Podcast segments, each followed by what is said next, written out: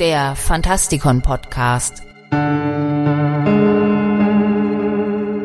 Fantastisch, schauerlich, kriminell.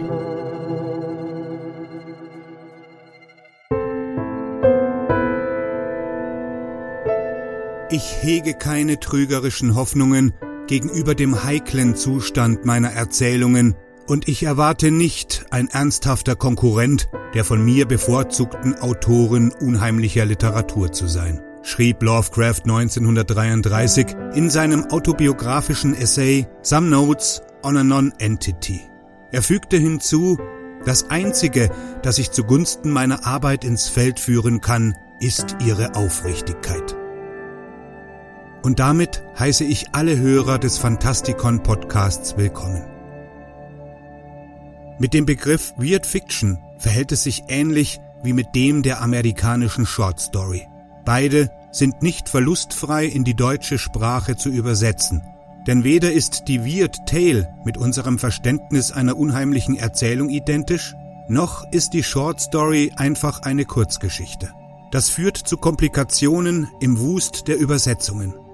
Noch verwirrender wird es, wenn man die Weird Tale einfach mit einer Horrorgeschichte gleichsetzt. Lovecraft zum Beispiel hat das unheimliche Element genutzt, um seine eigene Arbeit zu beschreiben, wurde aber präziser, wenn er sie als Literatur kosmischen Grauens oder Literatur der Angst bezeichnete. Das sind Aussagen, die darauf hinweisen, dass Lovecraft sich selbst im Horrorgenre verortete. Dennoch sind viele seiner Konzepte und Metaphern der Science Fiction zugehörig.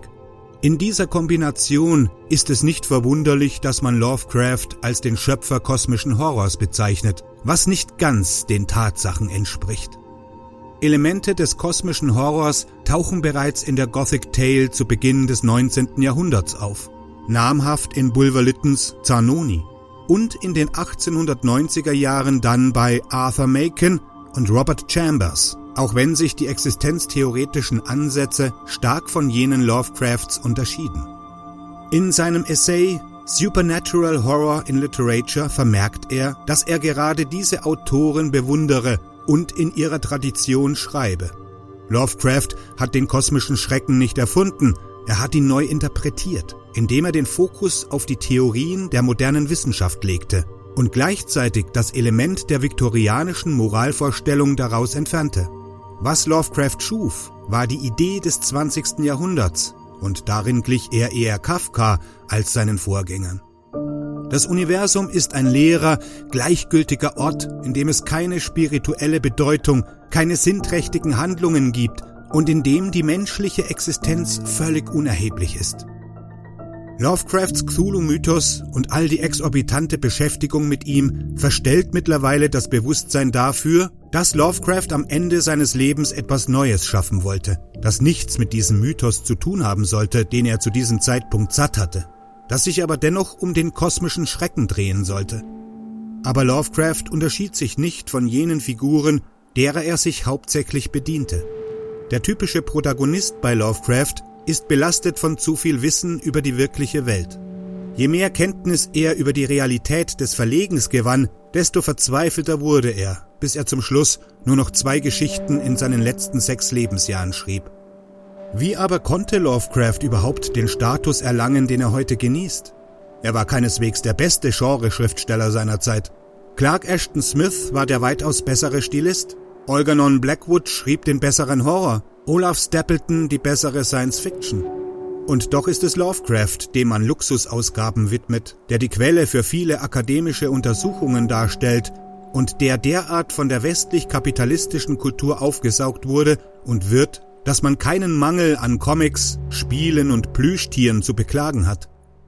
Sein groteskes Pantheon ist ein wesentlicher Bestandteil der populären Kultur, wie es auch die Stadt Arkham und die Miskatonic University sind. Ganz sicher hätte sich Lovecraft nichts davon träumen lassen, als er 1937 starb. Zwar hatte er in gewissen Kreisen seinen kleinen Erfolg durch die damals kursierenden Pulp-Magazine, blieb aber bis zu seinem Tode arm und kränklich, bis ihn schließlich der Magenkrebs dahinraffte. Der Literaturtheoretiker Roger Lockhurst nannte ihn einen unbekannten und erfolglosen Schundautoren. Acht Jahre nach seinem Tod fällte ein Rezensent der Zeit eine vernichtende Kritik, indem er Lovecraft als Schmierfink bezeichnete. Und doch ist es nicht Smith, Blackwood, Fritz Lieber oder einer der vielen anderen, dem heute gehuldigt wird. Woran liegt das? Einerseits war Lovecraft einer der fleißigsten Briefeschreiber der ganzen Literaturgeschichte. Und das gilt es auch auf keinen Fall zu unterschätzen, denn damit legte er den Grundstein eines Bewusstseins bei seinen Lesern und bei anderen Schriftstellern, das in seinem Nachleben Früchte getragen hat. Außerdem war Lovecraft der erste Schriftsteller, der eine fiktive Welt mit anderen teilte und diese sogar ermutigte, sie für ihre eigenen Zwecke zu nutzen. Dadurch erreichten Begriffe, Wesen und Welten, die Lovecraft entwarf, eine Langlebigkeit, die den Fiktionen anderer Schriftsteller nicht vergönnt war. Howards Conan ist ein kleiner, aber weniger definierter Ableger dieses Vorgehens. Ein dritter Punkt ist, dass Lovecraft schlichtweg die Persönlichkeit dessen ist, was wir als Weird Fiction akzeptieren. Merkwürdige oder beunruhigende Geschichten mit übernatürlichen Vorgängen oder auch nicht, die sich in einem Zwischenstadium darstellen, immer am Rand zu etwas anderem aufhalten, aber nirgendwo eindeutig durchbrechen. Die Bandbreite der Weird Fiction, die als Subgenre um 1880 herum begann, reicht von Coleridge bis China Mieville. Der Vorteil, Lovecraft dort zu verorten, liegt auf der Hand. So gelingt es, ihn zu einem Mitbegründer und Repräsentanten des Subgenres zu machen, einmal durch seine Erzählungen und zweitens durch sein kanonbildendes Essay Supernatural Horror in Literature. Das allein würde wahrscheinlich dennoch nicht für den außerordentlichen Stellenwert Lovecrafts sprechen. Tatsächlich nämlich ist es die Intelligenz, die Vorstellungskraft und die Qualität von Lovecrafts besten Geschichten. Es gab einfach niemanden, der ähnlich schrieb. Lovecraft war eine völlige Neuheit. Und das gilt auch heute, trotz des mittlerweile etablierten Subgenres Lovecraftian Horror, in dem sich bis heute viele versuchen. Das ist der offensichtliche Teil.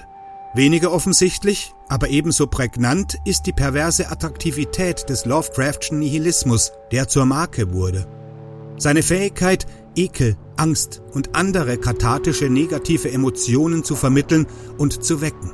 Lovecrafts offenes Spiel mit einem Universum, dessen Sinn und Existenz mit uns darin, das nicht nur andere Schriftsteller, sondern auch das akademische Ghetto herausfordert, darüber nachzudenken, was seit Jahren auch geschieht, All das macht Lovecraft zu einem der interessantesten Fiktionalisten überhaupt. Dennoch geschah der Aufstieg zu einer Art Pop-Ikone rätselhaft und plötzlich und nicht etwa kontinuierlich.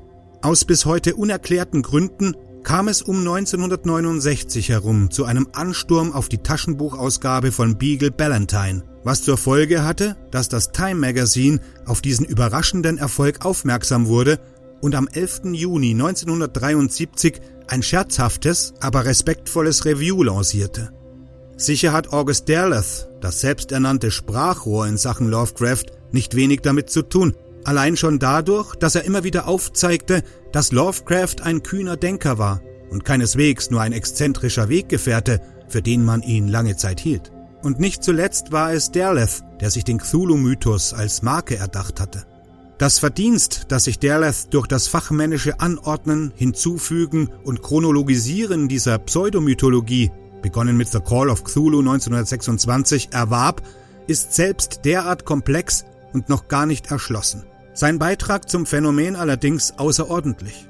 Sein eigener Beitrag zum Cthulhu-Mythos ist dennoch völlig uninspiriert. Hauptsächlich deshalb, weil er die fundamentale philosophische Bedeutung von Lovecraft-Texten fehlinterpretierte.